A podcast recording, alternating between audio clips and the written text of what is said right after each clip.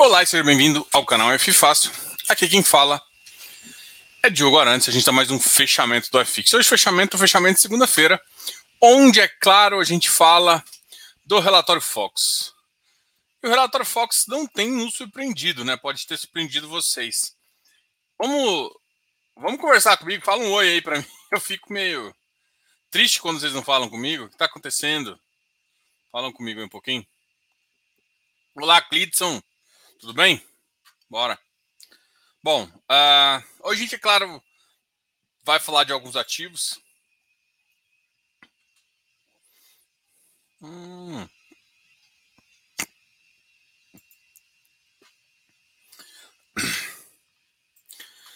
Então, vou compartilhar aqui, já que vou compartilhar aqui a nossa a nossa tela para a gente falar um pouquinho aí do relatório Fox. Vou colocar meu cabeção aqui embaixo.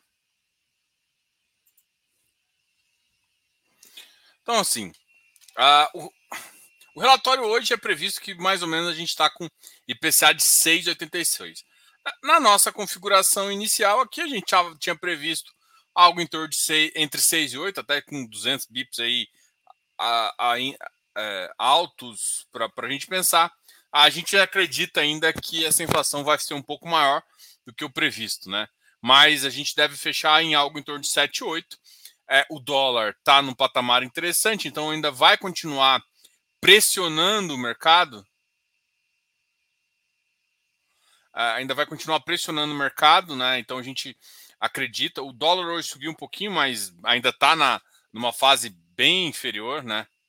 A gente ainda ainda está numa fase bem interessante. Uh, além disso, já sobe 2023, né? A preocupação é que intrinsecamente o ciclo de infla, inflacionário começa a ficar mais alto e é essa a preocupação. O PIB permanece 0,50. A gente sabe que está entrando um volume bizarro de, de, de, de moeda estrangeira no país, de investimento parte, a gente. É foda falar que a gente está capitalizando com, com, com uma coisa tão ruim quanto a guerra, mas de fato é isso que tem acontecido. Uh, a nossa moeda foi a que mais valorizou dentre as, as economias em desenvolvimento. É, hoje, acabou que no final o dólar caiu mais um pouquinho, né? Eu, quando eu tinha olhado inicialmente, ele tinha subido. Hoje ele caiu mais menos 1,26. A bolsa continuou caindo, mas ele também caiu 1,26, chegando a 4,17. E aí, Diogo, aonde para o dólar? Né? O dólar é uma, coisa, é uma questão de sacanagem. Né? O dólar tá ali para humilhar as pessoas que tentam chutar. E aí alguém vai e começa a tentar olhar gráfico, não sei o quê. Bom, eu acredito, eu sempre. eu sou um cara de fluxo, tá? Então, é, ou seja, mais compradores levam para cima, mais vendedores levam para baixo. É, o, dólar não tem um racional uh, absoluto, porque depende da entrada de moedas e, do, e, do, portfólio global de investimento. Como o portfólio global de investimento tem mudado ao longo do, do tempo, e a gente acredita até que quando uh, alguns títulos russos forem pagos, a gente pode até se tornar uma das coisas principais ali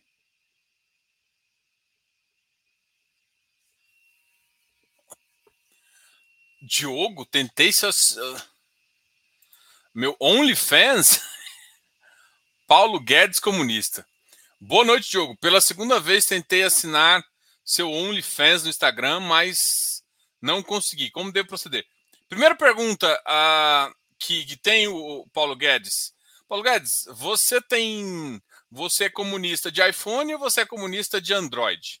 Porque se você for comunista de Android, a minha sugestão seja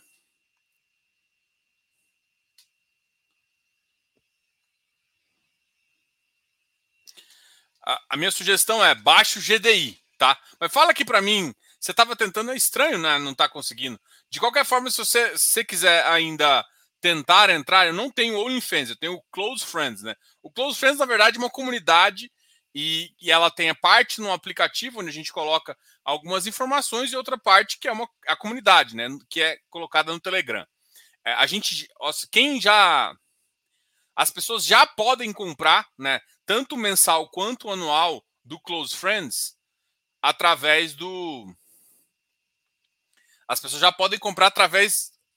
Ainda só do Android, né? A, a Apple tá a gente está brigando com a Apple aí para ela deixar a gente colocar, ela tá barrando o nosso aplicativo. Mas vai ser resolvido. É que a Apple é, é bem mais bem mais canseira de colocar. Sempre aconteceu algumas coisinhas. Bom, ah, então se você for um comunista de iPhone, eu sugiro que você me chame eh, ou lá no próprio Instagram, ou também mande e-mail para diogo.fifácio.com.br ou também para canal fifácio.gmail.com. Nossa, tá, tá difícil lembrar de todos os e-mails, tá? Eu achei engraçado porque falou que eu, eu não tenho OnlyFans, não, tá? Daqui, porque eu não sei se vocês sabem, mas a comunidade OnlyFans é, é para outra coisa. A gente tem um close friends aí. Olá, Clidson, Ângelo. Tudo bem? Boa noite. Felipe Mota. É, essa aqui é um detalhe é bem interessante. Deixa eu, eu vou puxar o Antônio depois, só que eu terminar. Então o câmbio forçou a amizade para baixo. A Selic ainda está parada em 13, apesar do Banco Central ter ancorado em 12,75. O que, que o mercado está achando ainda, né? Por que, que não reduziu para 12,75? O mercado acha o seguinte: eu acho que nesse ponto é uma visão. A, a, minha, como a minha visão é entre 7% e 8% a inflação, o que, que vai acontecer? A inflação vai pular para 7%, né, 7, 8%, e aí uh, isso significa que a gente vai ter uh, aí uns 5% a 6%. Então pode ser que o Banco Central ainda decida, não talvez na, na próxima a gente vai vir um, mas durante esses 90 dias, né? Porque a próxima ele já falou que vai ser de um. Então, durante no, nos próximos 90 dias, a gente vai ver como é que tá. E se acontecer alguma coisa, ele faz um ajuste ou de ponto 25, ou de ponto 5, ou de ponto 75, chegando até 13,5. Então, é mais ou menos isso que a gente acredita. Então, ele não precisa dar uma atuada. Só que o importante dele, a gente já tem batido nessa tecla, foi a ancoragem. A ancoragem é muito importante. Tá? A ancoragem é muito importante porque é como se você. É, todo mundo fica com esse. Com, com os 12,75 na cabeça, né? E aí a gente sabe que a inflação chegando a 7, 8%, uh, a gente consegue manter uma taxa de juros real entre 5 e 5,5. É uma taxa de juros real muito alta para um país como o nosso, que é minimamente, o pessoal brinca, né? Que é minimamente organizado, a gente é minimamente organizado o suficiente para não precisar ter isso. Então, para quem olha mercados em desenvolvimento, o Brasil é uma oportunidade. E para quem tem que reposicionar alguns investimentos uh, no, nos países, o Brasil também é interessante. É, e é por isso que a gente tem coletado bons resultados aí na nossa bolsa até acima. É claro que a gente vai passar por um momento turbulento, eleição é sempre turbulenta. No Brasil, a gente sabe disso. Eu vou, vou voltar meu carão aqui e vou puxar a, a, a, o comentário do meu amigo Antônio Carlos Magalhães, Magalhães da Silva, dois Magalhães. VIG GT 2,25 hoje. Vamos ver se aumentando para 10. Olha só, eu, eu falo isso com, com, muita gente, né? A, a 20, ela da última vez, ela fez assim, ela foi levando o. Assim, eu não acho que todo mundo mira no máximo, né? Eu, eu miro que vai ser acima do mínimo. Então pode ser 9,25, pode ser 9,50. Então o que, que pode acontecer? Pode acontecer dele vir 2,25, mais um de 2,25 e os, os dois últimos de 2,50. Então, que é, eu acho que é o mais provável, tá? Então, é, isso, isso é, um, é um fato importante aí também, tá?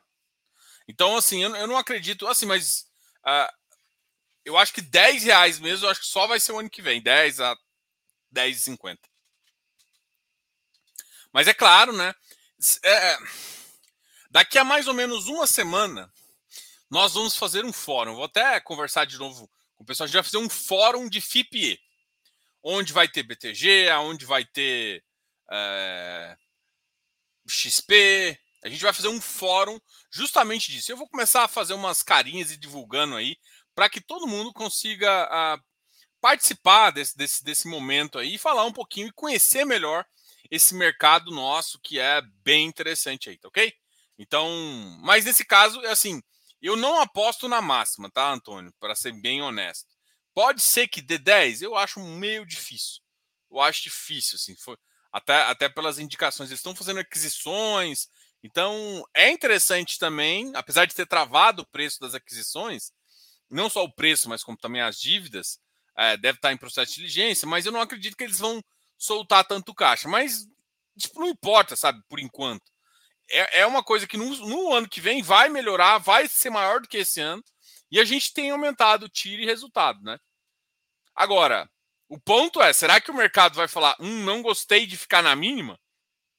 E sim, na mínima, 9%, e é o que eu coloco como referência, tá? Que é o que eu penso como referência. R$ reais pelo preço. Vamos ver quanto que o VIG-GT fechou hoje. Não acho que vai ser o mínimo, tá? Mas eu acho que vai ser algo entre o máximo e o mínimo. Não acho que vai ser. Aqui falou que fechou em 77,50, mas não fechou em 77,50, não. 76. Vou colocar 77,50. Tá? Só porque, porque depois no aftermarket o preço caiu.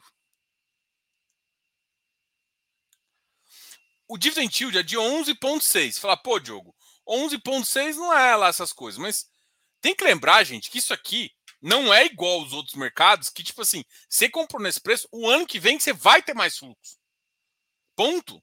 O ano que vem você tem dois motivos de ter mais fluxo. Primeiro, que a RAP é atualizada por uh, pelo IPCA. Segundo motivo é que você paga parte da dívida e parte da amortização. Como você tem essa, essa estrutura de capital que a gente já explicou, tanto no curso, tem um vídeo aqui falando também, você de cara você já paga mais. A, a gestão também fez um, um gráficozinho que eu gosto muito para explicar isso também, tá?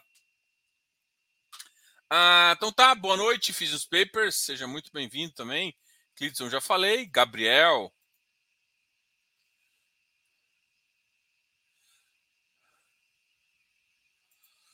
Diogo, esse fluxo estrangeiro não é a maioria de capital especulativo, não? Estrutura econômica do país atrai investimentos de longo prazo? Atrai. Olha só, o que eu já escutei, vamos lá. O mercado de infraestrutura no Brasil é o mercado mais vantajoso de infraestrutura quase que no mundo. A gente é uma estrutura de capital muito vantajosa para o mercado. Por que, que a gente faz isso? Porque a gente precisa do capital estrangeiro. Então, na minha visão, posso, posso estar simplista, atrai capital de longo prazo? O Brasil atrai. Tá? Mas só atrai capital de longo prazo? Não, o Brasil atrai capital especulativo. Assim, ó, tem que tomar muito cuidado, né? Porque é o seguinte: tem dois tipos de capital. O especulativo com certeza está vindo. Mas por que um capital de longo prazo pode estar tá vindo?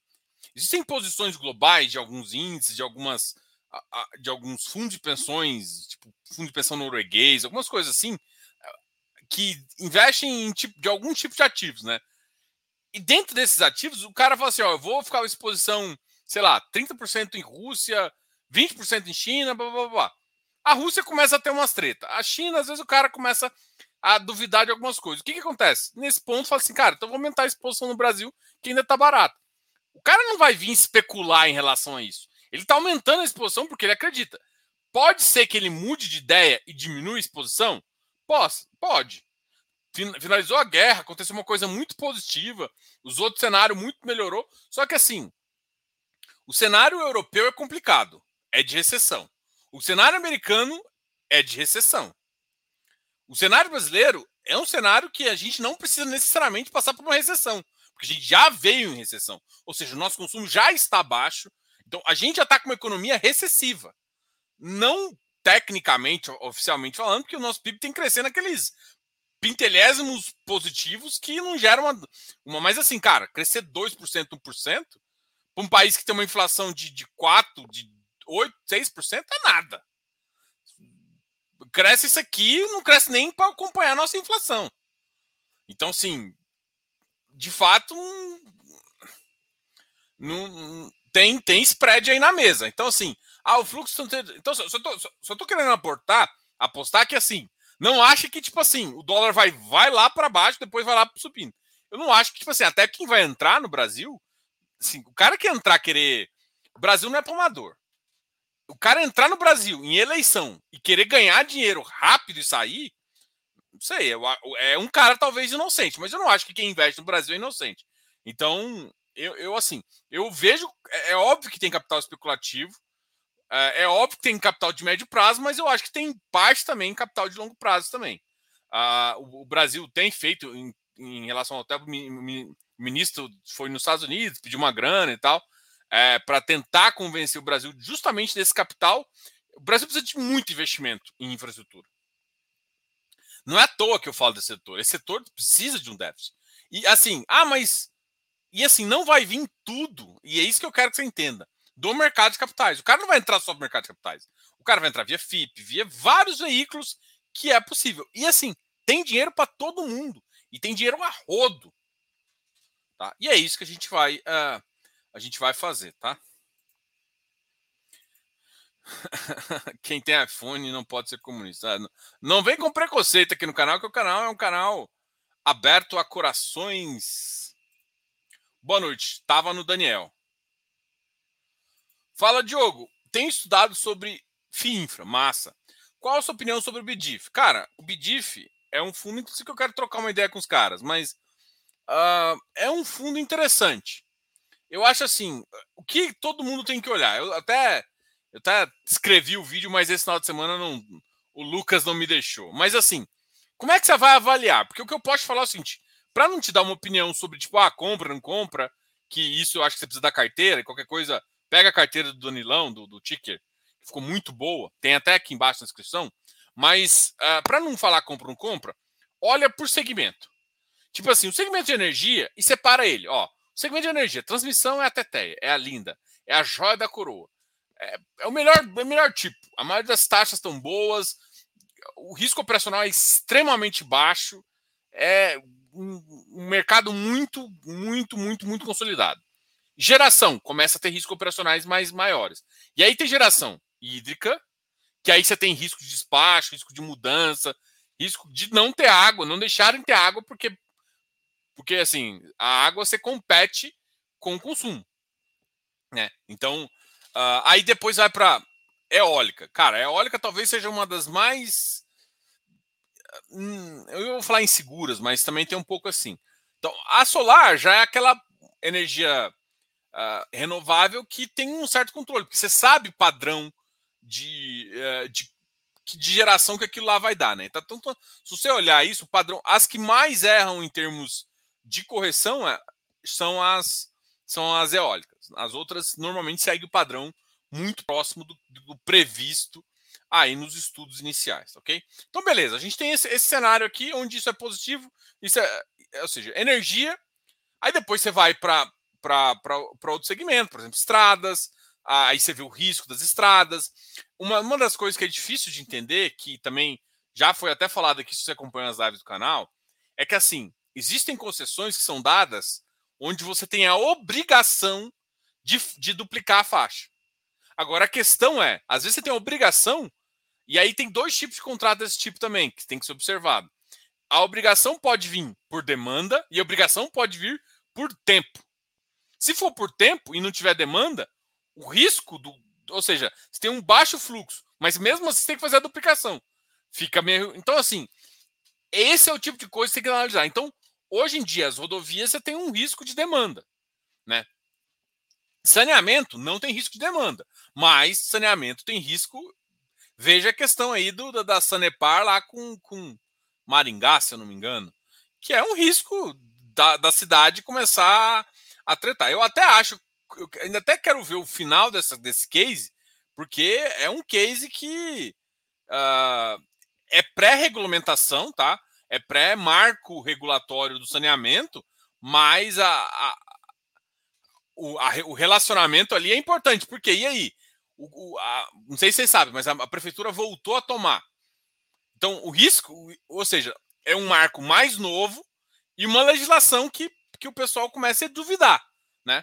E assim, tem muitos investimentos, tem vários, teve vários leilões, e aí começa a mobilidade. Mobilidade, tem metrô, é, risco, metrô, risco das pessoas não irem para o trabalho, risco de diminuir fluxo. Aí começa a colocar outros riscos operacionais. E, ou seja, aqui no metrô eu não tenho só risco operacional, eu começo a ter risco de fluxo. O saneamento não tem risco de fluxo, todo mundo vai consumir água. Água e energia é uma coisa que todo mundo vai consumir. E, e se não pagar, corta. Então, uh, são, são coisas mais interessantes para se investir. O qual que é o problema do saneamento? Era a necessidade do marco regulatório que conseguia juntar os negócios e, por exemplo, uh, como que a, que a legislação foi feita, tá? Então, o que, que eu estou querendo montar com você? Eu quero montar o quebra-cabeça para você conseguir decidir se o ativo que você gosta, se, se tem alguns ativos de, de risco dentro do portfólio e quanto de risco para você poder definir quanto que você vai colocar dentro da sua carteira desse ativo, tá? É mais ou menos assim que funciona, tá? Então, o BDIF é um ativo do BTG, que é uma casa que entende bastante é, de debêntures e, e, do mercado, mas você tem que olhar o portfólio para você decidir tanto a alocação uh, e o tamanho da exposição, se você decidir que a alocação fez sentido do fundo, tá? Eu só falo assim, é porque muita gente faz a mesma decisão que a decisão que quando o cara olha debêntures. Tipo assim, eu gosto muito de fundos, porque fundos você está confiando no gestor. É, mas assim, não olhe só taxa. Não olhem só taxa. Olhem o conceito. Como que, que ele faz, o que, que como que ele ganha dinheiro, como que ele gira a carteira, por que, que ele gira a carteira, o que, que ele está colocando, o que está tirando. Isso é importante você entender a estratégia do fundo, se você concorda com ela. Então, é, a, a decisão de entrar no ativo é basicamente como você decidir comprar um feed CRI também. Não é só olhar a taxa.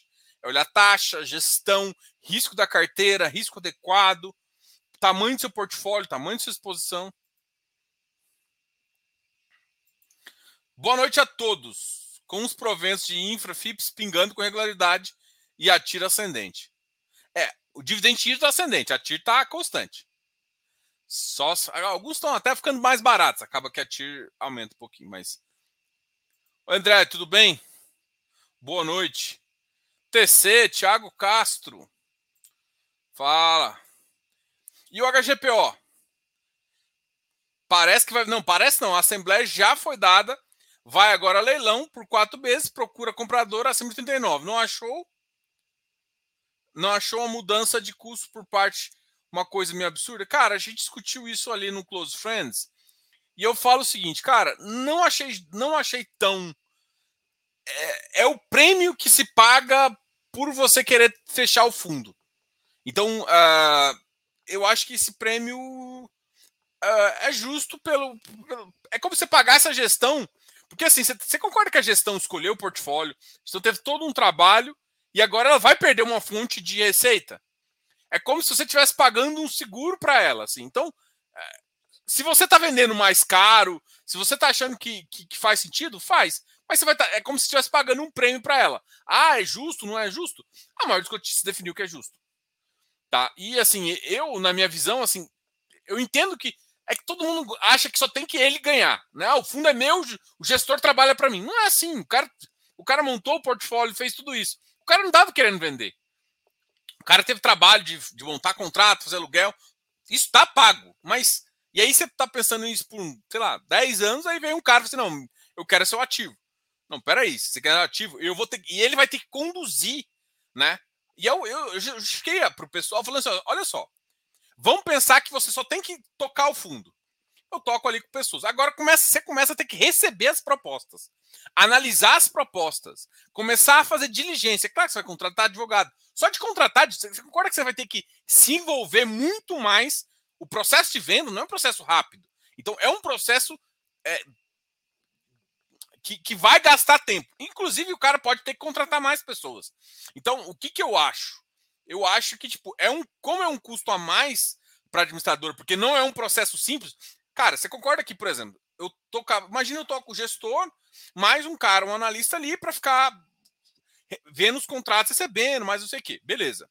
Agora ele tem que fazer venda, então ele tem que receber, ele tem que contratar alguns advogados para fazer diligência em algumas coisas, abrir um processo é, é, é, de leilão, fazer várias coisas, tem que contratar várias coisas. Talvez esse mesmo analista, só ele não consiga. Você tem que chamar mais um outro. Você concorda que você começa a aumentar custo? Você não queria fazer isso. Então, assim, a forma de você remunerar é isso. E outra, o preço está mais. Então, assim, o fundo só começa a ganhar alguma coisa acima. Então, assim, eu não achei. É óbvio que você quer pagar menos, né? Vamos lá, tira, tira isso da cabeça. Mas é óbvio que eu quero pagar menos. Mas tem que lembrar que todo mundo vai ganhar um pouquinho. No final é isso. Se vender por 39 mil, eu acho que é, é uma boa saída, entendeu? Eu, inclusive, acho que já tem, já tem gente interessada nesse preço. Isso daí não veio. Não veio do nada. Então, assim, já tem alguém interessado. A grande questão, por que estão pensando em leilão? Que é uma coisa bem trabalhosa. Estão pensando em leilão porque tem algum comprador que quer ver se não tem outro para aumentar a especulação. Natural. E pode acontecer o caso também. Uh... Fecha o chat e solta o like. Boa. Vamos ver os likes aí. Então, assim, eu não acho tão ruim, tá? Eu sou, mas eu sou um cara mais. Tem coisas que não me incomodam, tem coisas que me incomodam. Assim, eu não me incomodo de dar um pouco de dinheiro pro gestor, porque eu acho que é justo. O cara fez. Se ele faz um bom trabalho, você tem que remunerar o cara. Ah, mas ele já está sendo remunerado. Tá, mas ele estava remunerado por isso. Quando ele começa a ter que fazer mais, você faz um, um outro acordo. O acordo ficou ruim? Nem tanto. Não acha que as premissas do N, de NDD são favoráveis demais em relação ao pagamento do Porto Tapuá? Cash Sweep me parece que vai ser todo de 60 milhões no, no curto prazo. O que você acha? Cara, é, eu gosto da estratégia. Eu gosto, eu gosto do Porto, né? Então, é, eu acho que, que o Porto faz, faz sentido, né?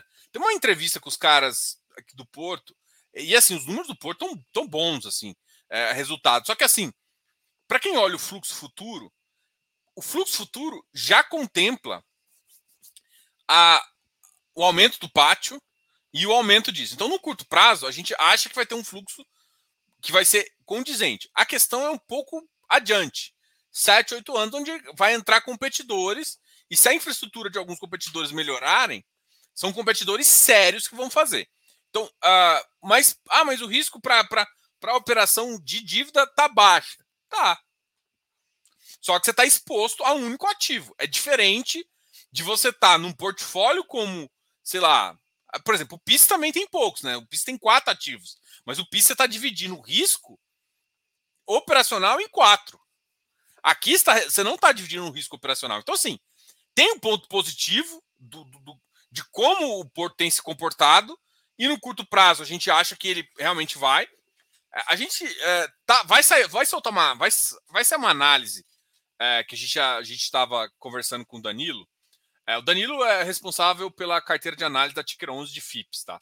E a gente deu uma sugestão de fazer uma, fazer alguns, algumas, alguma, algumas estratégias para quem não gosta só de equity, para quem gosta de dívida, é, para perfis mais conservadores. Então, dá uma olhada nessa, né, na, nesse, nesse, relatório que vai sair, acho que semana que vem, não, essa semana, é, que vai ficar muito legal também. Uh, faz muito sentido. Então, quem, quem é assinante, fique de olho aí para dar uma olhada nessa, nessa avaliação, tá ok?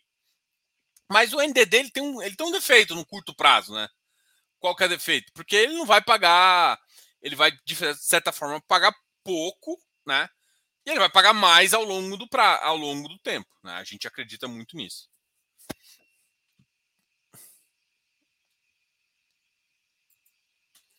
Diogo, tá confirmada a live com o pessoal de Esparta na quinta-feira? Tá confirmadíssimo.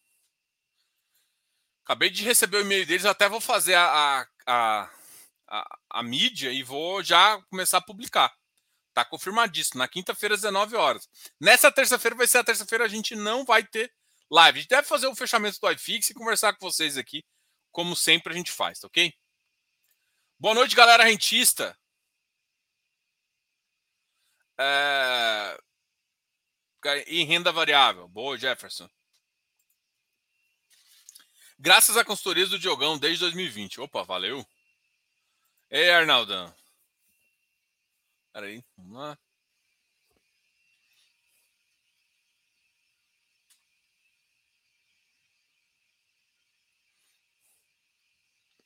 Boa noite, Eleu.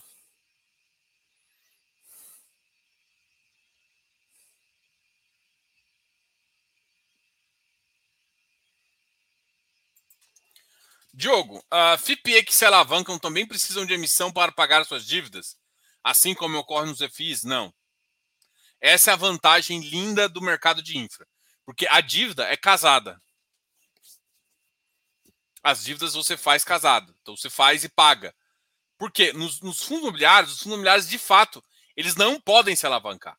Existe essa estrutura que você cria de CRI, mas você não, você não, você não, de fato, você não pode pegar a receita e pagar a amortização.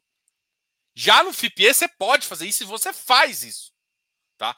Então não precisa fazer emissão para se pagar. E essa é uma das lindas e belas vantagens disso, né? E outra, você só consegue ver o tanto que é positivo passado 3, 4 anos. O que, que acontece? A amortização vem, e aí o spread operacional entre a receita e o que se paga de amortização mais juros começa a ficar maior.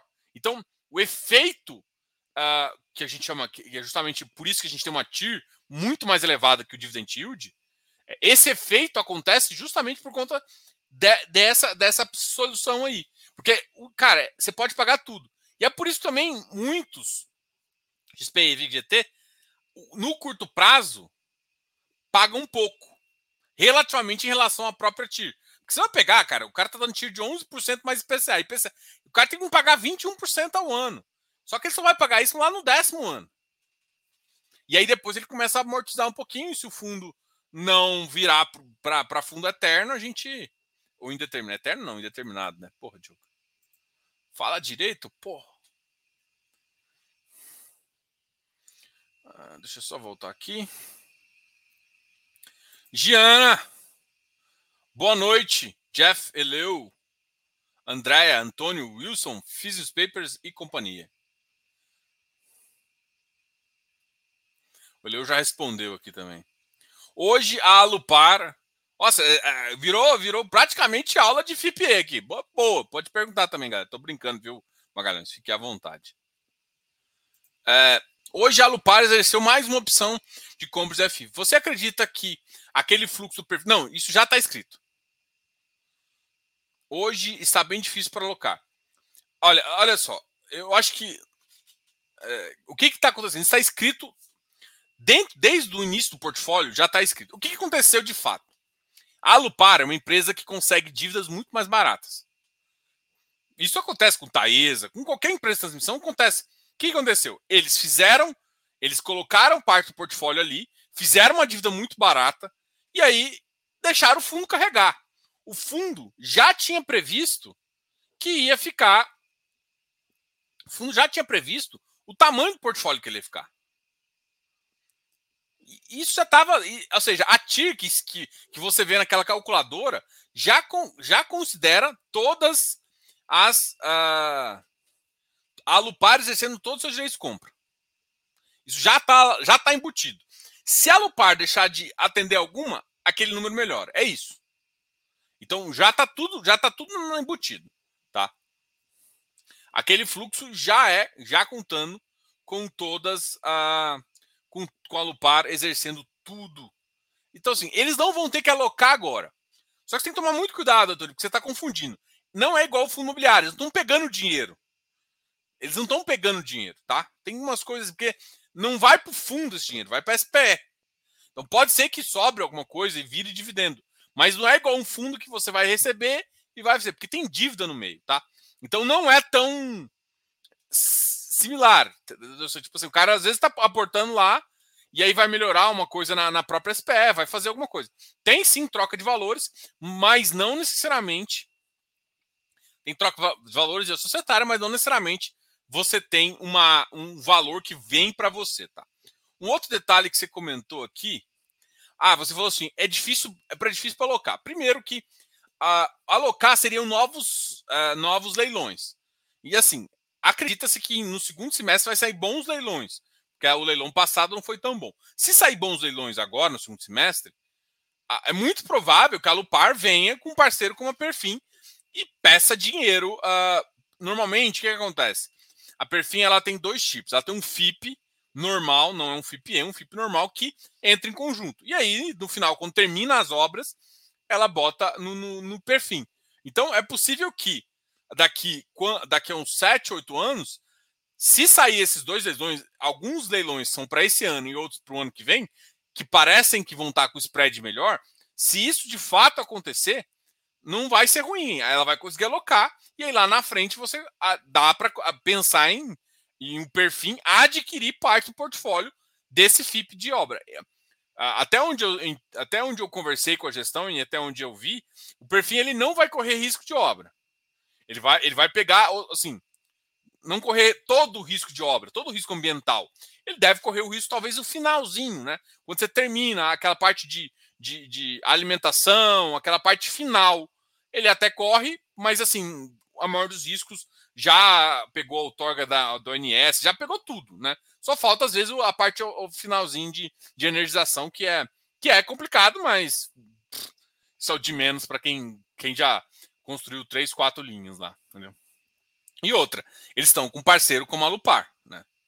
Então, eu, assim, eu não preocuparia com nenhuma dessas duas coisas. É, o fluxo já está na, na, questão.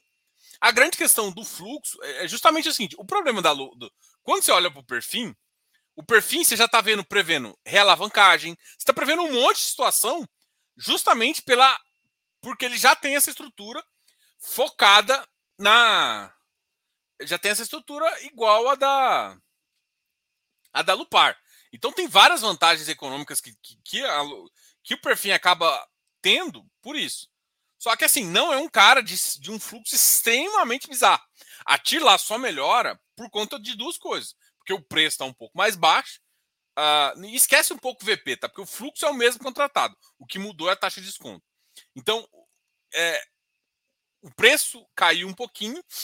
E, e assim, uh, isso é um, é, um, é um dos fatos. Qual que é o outro fato que eu ia falar? Eu esqueci. Eu tava, assim, dois fatos. Um é é, as taxas que ele consegue de realavancagem com a Lupar. Ah, isso. Então, assim, ele já consegue uma taxa barata de alavancagem com a Lupar.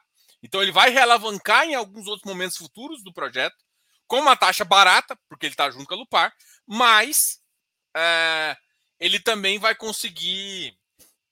O preço está mais baixo, você vai conseguir uma TIR um pouco melhor. Então, esses dois casos, isso já está no fluxo, tá? E o fluxo dele é o mais assertivo, justamente porque ele tem um parceiro como a Lupar. Mas, assim, ah, não é assim. É, como justamente ele tem um parceiro como isso, ou seja, o, o spread é menor. Então ele é um cara mais. Eu não gosto de falar a palavra seguro e tudo mais. Mas assim, ele cara, tem, tem mais transmissão, tem baixo risco operacional, tá ali com um parceiro que entende o negócio, que tem a maior parte, que está exercendo a maior parte, porque comprou bons ativos, isso prova que ele está exercendo a maior parte, entendeu? Uh, Diogo, boa noite. Sabe explicar como FIINFRA no IR? Cara, olha só. O FIINFRA, eu estava colocando 711, tá? Mas eu vi administrador colocando 77. Para quem não sabe, 77 é o mesmo de FIPE. Então eu vi fundos de debêntures e os FIINFRAs serem colocados como 77. O que para mim é bem estranho, porque tá muito, porque não tava lá é, ou fundos de infraestrutura ou fundos de infraestrutura. Tá escrito assim, FIP e E, porque tem dois chips, né? FIP e E e FIP de inovação e não sei o que lá. Esse cara é o grupo 77. Só que muitos, eu vi alguns administradores colocando FIINFRA lá. Então, assim, é, e alguns administradores não colocaram o código antigo ainda. Então, tá confuso. Então, eu acho que ou é 7. E assim, acho que se eu não me engano, veio para mim 711, tá? É, mas você pode colocar. Eu já escutei de um, de um administrador 7,99. Então já escutei 7,99, já escutei 7,11 e recentemente eu vi mais um dizendo 7,7, que para mim é o que menos faz sentido. Porque para mim está muito claro qual é o tipo do 7,7, tá? Então eu colocaria 7,11. Quer dizer, eu estou colocando 7,11 é, pros, é claro, para os caras que não estão mudando. Se o cara me mandar colocar igual aconteceu o caso, mandou colocar 7,7, eu vou seguir o mestre. É, mas eu não acredito, assim, não faz muito sentido na minha cabeça, tá? Ah, tal, tal, tal, tal, tal. Boa noite, boa noite. Tal, tal, tal. Risco. Marcos Ramos. Prefeitura Centro-Sul do Paraná estão insatisfeitos com a Sanepar, que é o contrário da Copel, presta um péssimo serviço. Podem não renovar também. É, a única coisa que, que acontece com a Sanepar é, e, a, e, a, e, a, e essas, essas, essas prefeituras do Paraná é que é antes da regra do. É antes da regra do marco. Então a legislação não estava protegendo. Só que tem umas, algumas coisas que eu li que é meio bizarras, assim. Só que, tipo assim, a Sanepar investiu, teve em uma cidade, acho que Maringá mesmo, nos últimos dois, três anos, coisa de 800 milhões. Então, para a prefeitura pegar isso de volta, ela teria que pagar esse investimento, com óbvio correção monetária. E a prefeitura não vai ter o dinheiro para pagar isso aí. Então, é meio bizarro. Assim, não, beleza, pode, pode voltar a prefeitura. Tá ruim o serviço, beleza. Então, tem coisas confusas do jeito que está sendo procedido. Então, assim, só que, para quem está olhando o mercado de saneamento, ma imagina, é, é, as prefeituras, assim, tem que entender como é que isso vai se fortar. Então, assim, está fora do, isso é fora do marco, tem que deixar bem claro isso. Mas eu, ele, ele vai interferir como o mercado e como o, Supremo está reagindo, vai vai definir como o mercado vai para frente, ok? Galera, muito obrigado a todos aí. Ó, oh, essa aqui é uma boa pergunta, vou, vou responder ela e a gente termina aqui. Diogo, boa noite. O VP do juro subiu bastante. Ah, por que oscila tanto o VP? O VP oscila da mesma forma ah, que o preço da NTNB oscila. Se você for olhar, o preço da NTNB subiu. O que, que aconteceu com a taxa de juros? Esse tempo atrás quase bateu 5,90. Não, esse, quase não, bateu 5,90. De lá para cá, o 5,90 virou uh, 5,65, eu acho que está hoje. Isso tudo, tudo isso gerou uma alta, eu acho, de 6, 7%. E assim, não é um para um, óbvio, né? Mas isso reflete. Ou seja, o que aconteceu foi a curva fechou parcial. O mercado estava achando que a curva ia abrir muito, a curva da NTNB, ou seja, o spread aumentar. O Banco Central deu uma travada ali. Então, assim, o spread vai oscilar ainda acima de 5,50, mas para mim vai ficar entre 5,50 e 5,70, pelo que o mercado tá, tá definindo. As longas, né? Isso faz com que quem, quem comprou o é, quem comprou e, a, e, a, e a, o VP dele estava marcado quando o mercado estava 5,90 mais ou menos, está marcado 101, 102. Quando o mercado cai para um pouquinho, ele sobe de preço. Isso chama-se marcação a mercado. Todos vão oscilar, assim como qualquer FI de CRI vai oscilar também. Tudo que tem marcação a mercado, você tem esse receio. Galera, obrigado a todos aí. Depois a gente conversa um pouquinho mais, tá ok? Vem amanhã, que amanhã a gente não vai ter live com o gestor, a gente aproveita e conversa. Vai ser por volta de 8 horas, que eu acho que é o melhor horário para a gente conversar, tá ok? Grande abraço para todo mundo. Ah, não esquece de dar o like aqui, gente. Pelo amor de Deus, dá um like, é tão fácil. Senta o dedo nesse like aí, meu amigão. Não custa nada, porque tá aqui há 40 minutos falando com você. Porra, senta o dedo aí, amigão. Bom, senta o dedo aí. E lembra que a gente. A, o, o, pessoal perguntou do meu OnlyFans, mas o Close Friends tá disponível para compra ainda só na versão Android. No, no na, na, na Apple a gente ainda vai colocar, porque a Apple tá brigando com a gente. Logo, logo a gente consegue colocar lá. Mas que, que a Apple, pelo amor de Deus. É, mas, de qualquer forma, se você quiser entrar mesmo tendo Apple, tem outras formas de entrar também. A gente. Uh, não, quer, quer entrar no Close Friends, mande e-mail pra gente. Se for, se você já tiver Android, cara, lá vai ter uma abinha produtos, área de membros, e você compra a área de membros aqui do canal. E assim, você pode comprar, inclusive, a nossa consultoria direta também, tá? Isso também, isso por enquanto, só pelo Android. Quando, por isso que eu não estou divulgando muito, porque a, a, Apple quebrou meu negócio desde quinta-feira. Estou tentando resolver os negócios com a Apple. Mas beleza, vamos, vamos seguir. Segue em frente. Uh, eu acho que eu expliquei e até a próxima, galera. Qualquer dúvida, deixa aqui nos comentários, a gente vai trocando uma ideia. Até amanhã. Abração. Tchau, tchau. Fui.